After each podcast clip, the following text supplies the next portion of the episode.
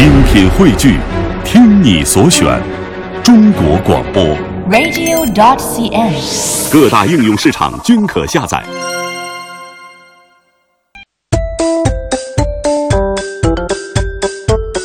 晚上好，亲爱的小朋友，欢迎你来收听小喇叭，我是春天姐姐。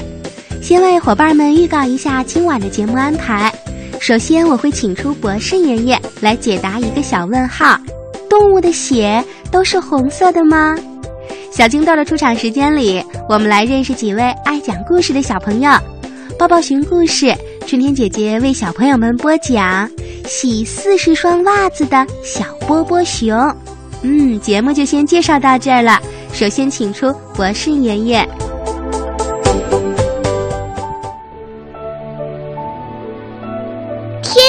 星星为什么不会掉下来呢？世界上真有美人鱼吗？北极怎么没有企鹅呀？动物会做梦吗？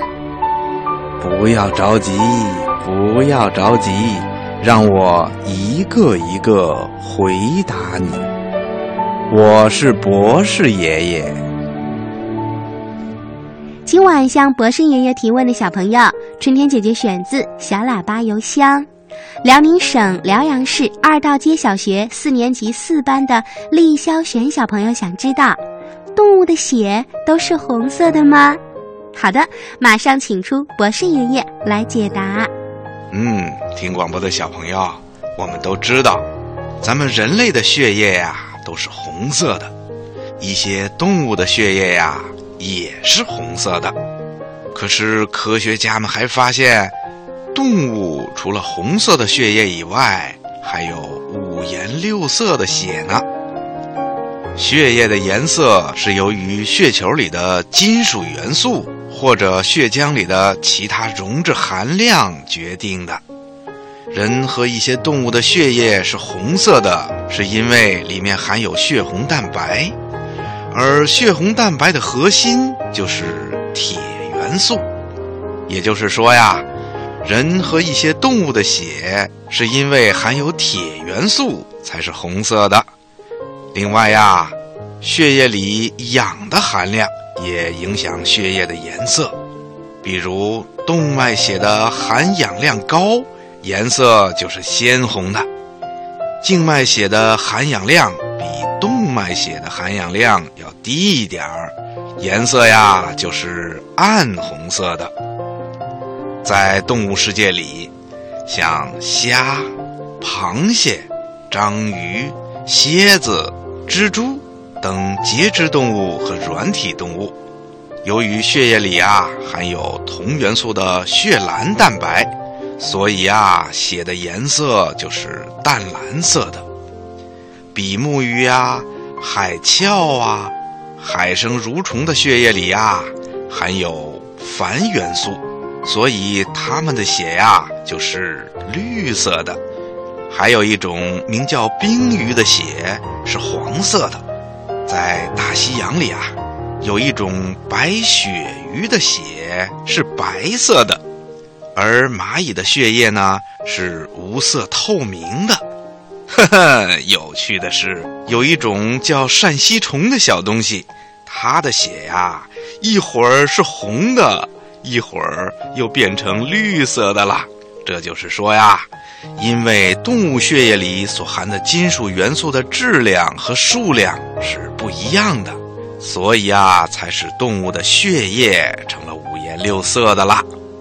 其实呢，我们人类的血液也并不都是红色的。生活在海拔六千八百米的智利奥坎基尔查峰人，由于常年生活在缺氧的环境里。他们的血液就是蓝色的，在非洲的北部啊，还有一个只有三千多人的原始部落，他们常年住在山洞里，血液和皮肤的颜色呀都是绿色的，这是因为他们在特殊的条件下和特定的生活方式中常年变异而形成的。听广播的小朋友，这回你明白了吧？咱们人类和动物的血液呀，并不都是红色的。好啦，今天的小问号博士爷爷就跟你说到这儿了，咱们下次节目再见吧。谢谢博士爷爷的精彩解答。小问号听完了，下面是小金豆的出场时间。现在在认字，我都会给爸爸妈妈讲故事了。回来了，我一定还会回来啦，走都会跑。司马光咬着小嘴唇，睁着大眼睛，眉毛皱了起来。一块糖，一块糖就甭要了。不是，我牙底儿那儿粘着呢。亲爱的小朋友，这些可都是我们小喇叭的小金豆子，个个讲起故事都很出色。今天该谁出场了？春天姐姐，我来了！小喇叭故事屋开门吧！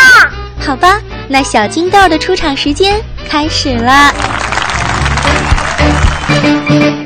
今天又有几位爱讲故事的小朋友来到了小喇叭，他们都是由浙江平湖红帆船节目选送的。生日蛋糕香又甜，想想都直流口水呢。今天三位鼠小弟要给妈妈的生日准备一个蛋糕，他们会准备什么样的蛋糕呢？我们一起来听浙江平湖市的汤哲怡小朋友和他的伙伴带来的童话《最好吃的蛋糕》。今天是妈妈的生日，我们给她买个礼物，让她高兴高兴。好呀好呀，可是买什么给妈妈好呢？我们给妈妈买个蛋糕吧。行，让我找找看。这是我的零用钱，我也有，我也有。我们去老山羊那儿买蛋糕吧。好的好的。老山羊，老山羊。我是鼠老大，我是鼠老二，俺是鼠老三。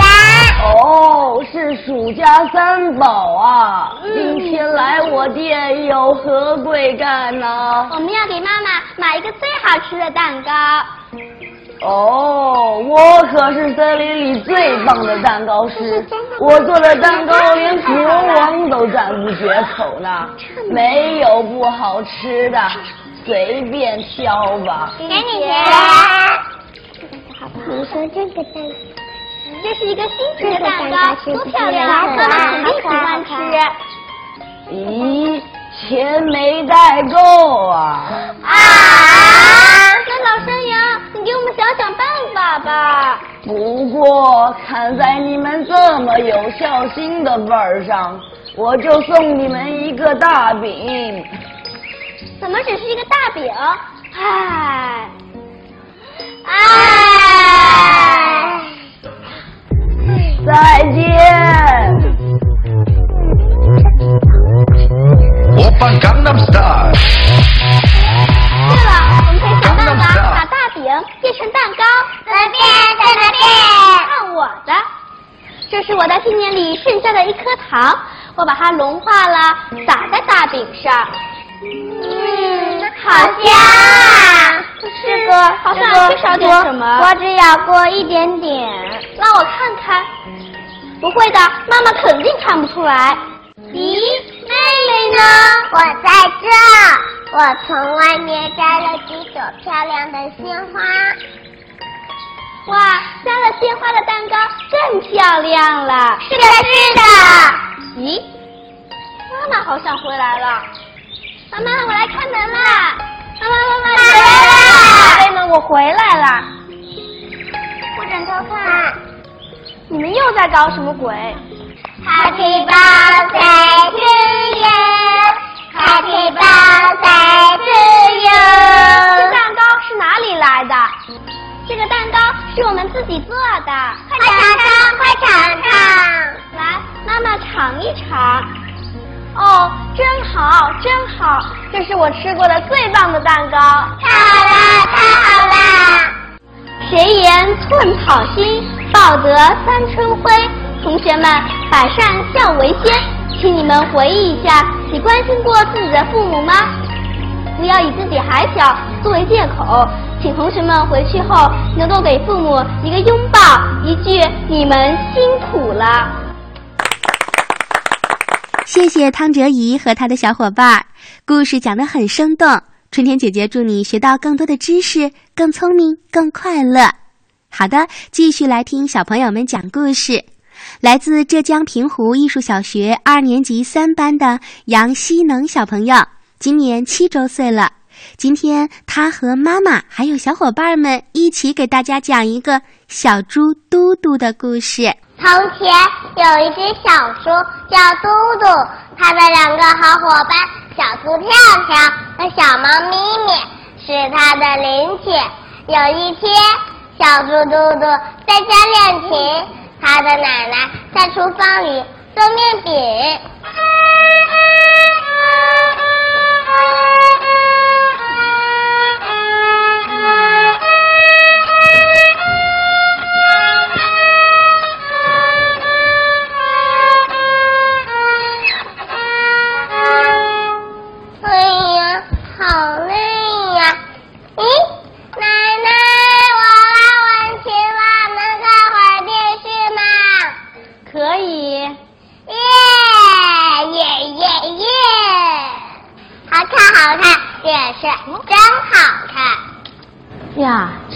不多了。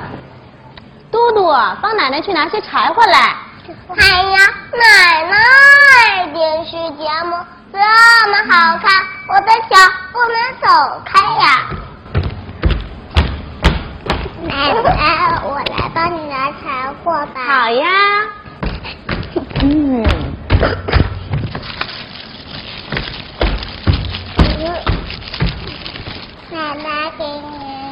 你。跳跳。不用谢，奶奶再见。再见。呀，白糖没了。嘟嘟，帮奶奶去买白糖。哎呀，奶奶，我的脚还是不能走开呀！我正在看西瓜频道，晶晶姐姐主持的《欢乐正前方》呢。奶奶，我来帮你买白糖吧。哦，好呀。奶奶给你。啊，谢谢你，咪咪。不用谢，奶奶再见。再见。哇，好香呀，好香呀，好香呀，好香呀！奶奶，我的嘴巴想吃面饼，脚就帮他找来了。嗯，我们的嘟嘟呀，总是有理由。可是刚才奶奶要你帮忙的时候，你在哪儿呢？奶奶，我知道错了，我以后一定听您的话，帮您做家务。奶奶，哎呦哎呦呦呦呦，您坐，哎呦，我来帮您擦桌子。嗯，好，嗯，我来帮您放碗。嗯，好，这才是我的好孙女。刚才呀，跳跳和咪咪帮过我，现在我要去请他们来吃面饼。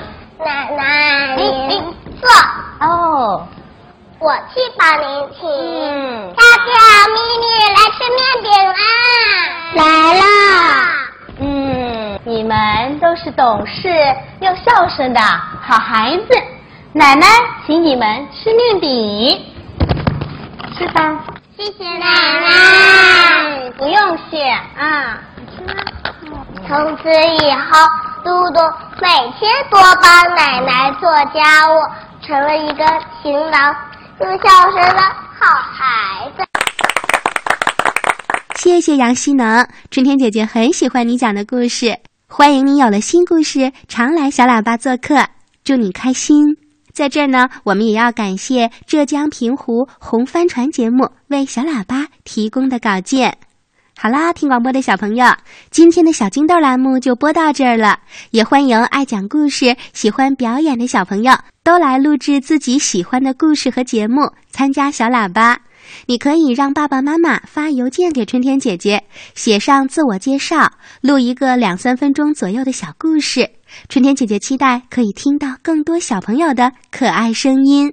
我们的邮箱地址是两个字母 d d 圈 a c n r 点 c n。好啦，下面的时间就是抱抱熊故事了，来听有趣的童话。好听的故事听不够，好听的故事听不完。小喇叭最会讲故事，动听的故事堆成山。小喇叭好听的不得了。爸爸讲故事时间，欢迎小朋友继续收听小喇叭，我是爱讲故事的春天姐姐。今晚我为大家播讲张秋生老师的童话作品《洗四十双袜子的小波波熊》，选自湖北少年儿童出版社出版的图书《小巴掌童话》。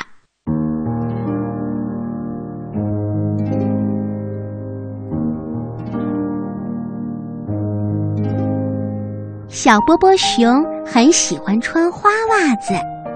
花花的袜子穿在脚上，又舒服又漂亮，走起路来可神气啦。小波波熊每天都要换一双花袜子，可是他很不愿意洗袜子。小波波熊觉得洗袜子先要把袜子浸湿，再擦上肥皂，搓啊搓啊。最后再把袜子放在清水里漂净，这太麻烦了。袜子穿在脚上，总要换啊。小波波熊想了个办法，他一下买了许多袜子，换下一双就扔在床底下，再脏了就再换一双扔在床底下。就这样，小波波熊的床底下堆了一大堆的脏袜子，脏袜子好臭好臭，小波波熊的小房子也变得臭臭的啦。小伙伴们都不愿意来这里玩。有一天，小波波熊脱下脏袜子，他光着一双脚，再也找不到可以换的袜子，这下。非去洗袜子不可了。小波波熊从床底下掏出一箩筐的袜子，他光着脚板来到河边洗袜子，洗呀洗呀。河边的小花、小草们说：“小熊，请你以后别一下子洗那么多的脏袜子，臭死了，臭死了！”洗呀洗呀。河里的小鱼、小虾和小青蛙们说：“天哪，谁洗那么多的脏袜子，把河水都弄得臭臭的了？”小波波熊很难为情，低着头拼命的洗，袜子被晾在小树林里的细绳子上了，一双双的花袜子迎风飘动。从小树林的这一头一直伸到小树林的那一头，小波波熊数一数，一共有八十只袜子，整整的四十双。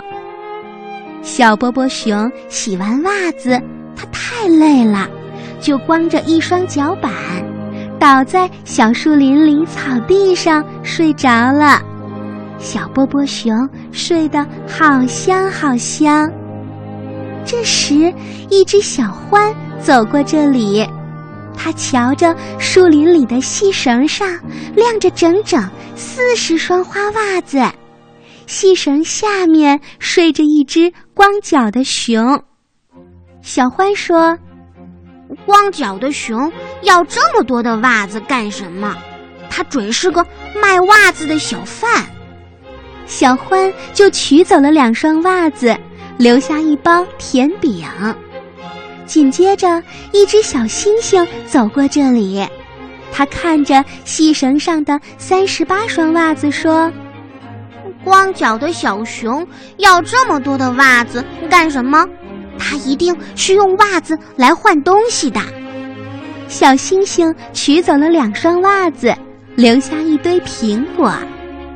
后来，一位小朋友来森林里旅行，他看见细绳上有三十六双袜子，就说：“我的袜子破了，而这只光脚的小熊有那么多的袜子，让我拿走两双吧。”小朋友取走两双袜子，给小熊留下了许多汽水和果汁。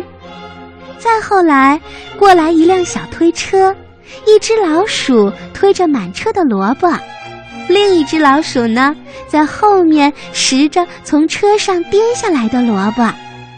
他们看见细绳上有一长串袜子，高兴极了。一只老鼠说：“这些袜子对我们来说是太大了，但我们可以把它们当口袋装萝卜。”另一只老鼠说：“这个主意好极了，我再也不用紧跟在后面弯腰捡萝卜了，可把我累坏了。”两只老鼠取下三双袜子当口袋，他们留下一堆萝卜送给小熊。老鼠们想，光脚的小熊看见袜子变成萝卜，一定会高兴的。老鼠们推着六口袋萝卜走远了。这时，有一位画家来森林里画画。他走到细绳跟前，看着上面挂着的袜子，说：“那么多的花袜子，光脚的小熊在这里开袜子展览会吧？这上面有两双袜子特别好看，很有艺术价值，给我做收藏品吧。”画家取走了两双袜子，但他给小熊留下了一幅油画。上面画着一只光脚的小熊躺在草地上打呼噜。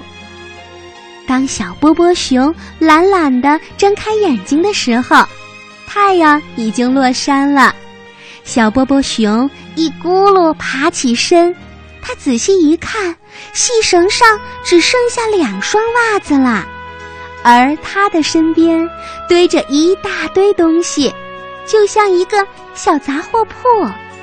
小波波熊收下最后的两双袜子，他把一大堆东西装进箩筐回家了。小波波熊再也没有多余的袜子，他每天都得换袜子、洗袜子、晾袜子。他总是脚上穿一双，细绳上晾一双。小波波熊觉得每天洗袜子真开心。小鱼、小虾和青蛙们再也不嫌它臭了，小花、小草们也向它点头问好。洗完袜子，他就取出用袜子换来的糖果、点心和饮料招待客人。因为床底下再也没有臭袜子，他的屋子变得很干净。大家非常愿意来波波熊家做客，大伙儿吃着糖果，喝着饮料，看着墙上那幅小熊躺在草地上的油画，都会说：“小波波熊，你真是一只勤快的小熊。”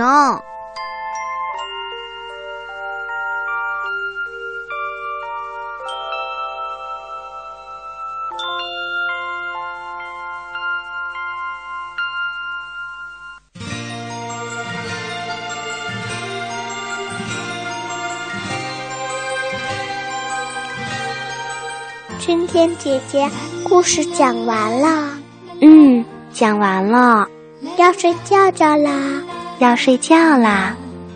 明天还有故事听吗？当然有呀。嗯，那再见啦，宝宝，晚安啦。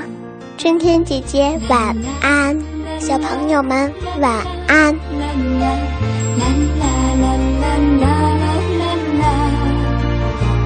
la la